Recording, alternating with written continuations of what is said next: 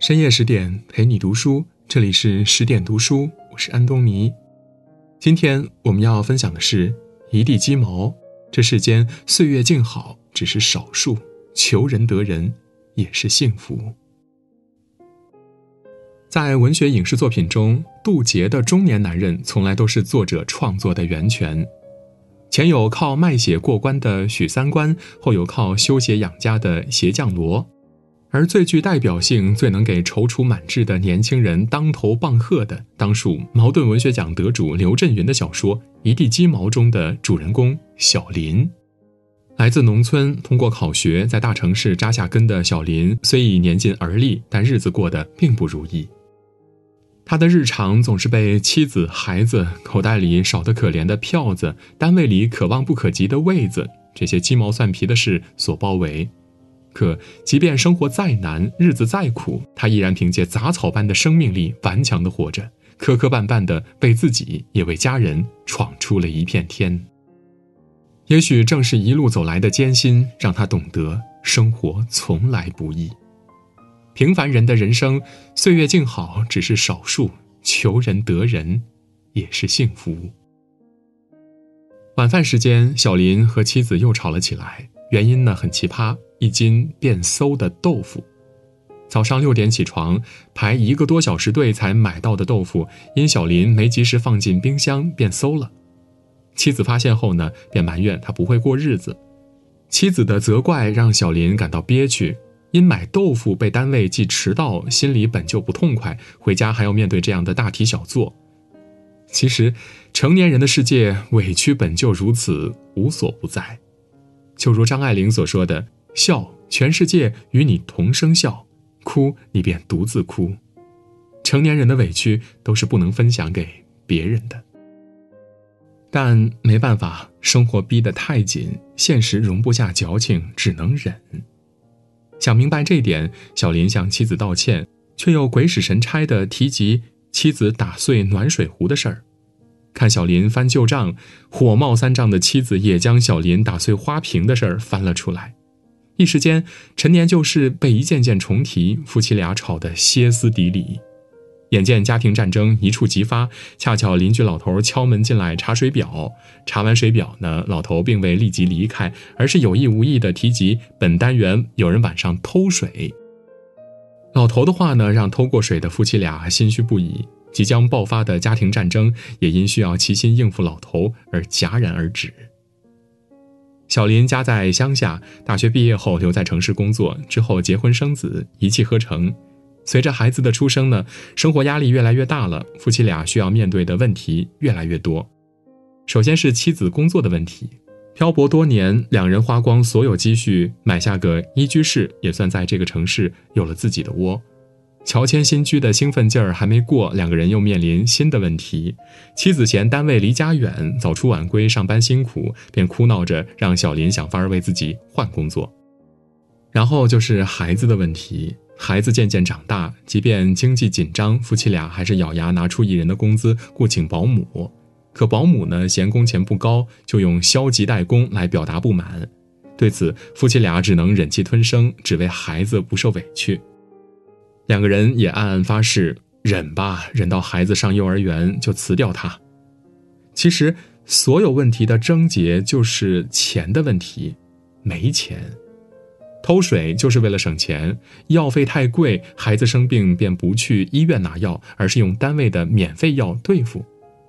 面对这一切，小林哀叹道：“这日子过得可真难，有钱的时候难，没钱的时候更难。”是啊，这话说出了太多成年人的心声了。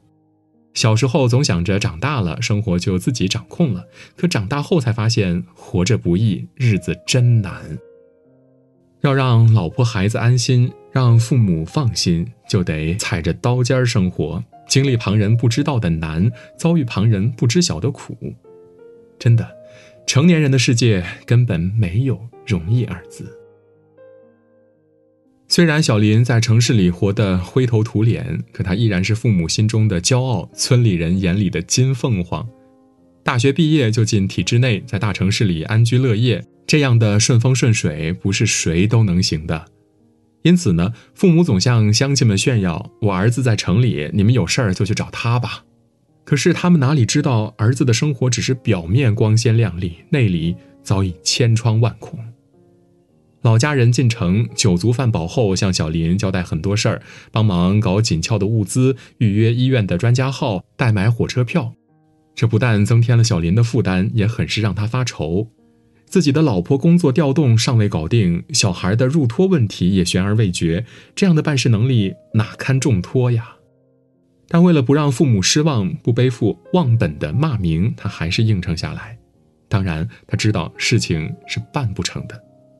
小林本以为多几次办不成事儿，老家人就不会再来麻烦自己了，可老家来人依然不断，而夫妻俩又因老家人不分场合抽烟吐痰的不讲究行为摩擦不断。痛定思痛，老家人再想进城叨扰时，小林也会出言拒绝。虽然这么做会让老家人看不起，但是小林觉得看不起是迟早的事儿，早看不起早好。一个人最大的愚蠢呢，就是死要面子。作家刘同曾说：“因为面子而较下的劲儿，总会为此付出些代价的。”生活从来都是冷暖自知，与其委曲求全取悦别人，不如过好自己的日子。看来老家人来访带来的麻烦，已经让小林对“死要面子活受罪”有了最深刻的认知。而让小林下定决心放下面子的人，是大学同学、曾经的校文学社骨干小李白。两个人相遇时呢，小李白正推着食品车在菜市场卖板鸭。闲聊中，小李白向小林求助，自己将出门十天，若小林愿意来帮忙收款，每天可拿到二十元的酬劳。刚开始呢，小林死活不干，小李白一针见血地指出：“你这就是爱面子，觉得在市场做摊儿太丢脸。天底下谁还要面子呀？要面子一股子穷酸，不要面子想荣华富贵。”勉为其难，小林答应了。十天下来，小林净挣一百八十元。钱到手，他豪气地为妻子买了心仪已久的风衣，给女儿买了平日舍不得买的哈密瓜。看着家人喜笑颜开，小林终于领悟到放下面子的精髓。生活本就是一地鸡毛，唯一的解决之道呢，只有自救。面子不是别人给的，是靠自己挣的。只要一家人齐齐整整、和乐美满，这就是生活奖励给自己最大的面子。就像尼采说的：“一个人若知道自己为什么而活，就可以忍受任何一种生活。因为成年人的世界，谋生事大，面子事小。毕竟生活再难，也难不到放下面子努力生活的人。”九月，小林的生活迎来两件喜事：一是妻子不换工作了，原来单位领导决定新开一条通勤线路，路线正好途经小林家。有了班车，我再也不用挤公车上下班，换工作也就没有必要了。老婆的表态呢，让小林很开心。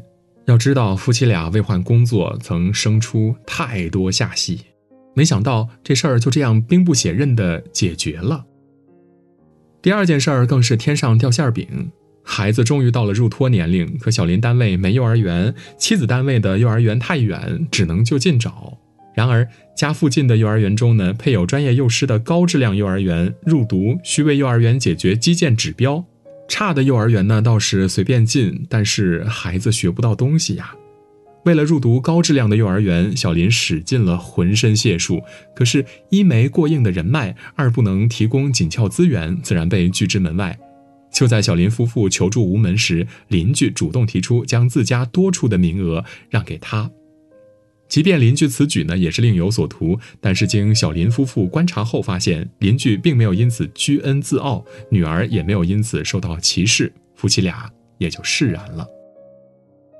都说生活是最好的老师，他用一路波折让世人明白，一生总会遭遇山重水复疑无路的时刻，但只要足够耐心，眼前的迷茫或许只是惊喜的铺垫。正如作家马德所说的：“生活总会给你答案的，但并非马上告诉你。”经历了之前的各种风波，小林变了。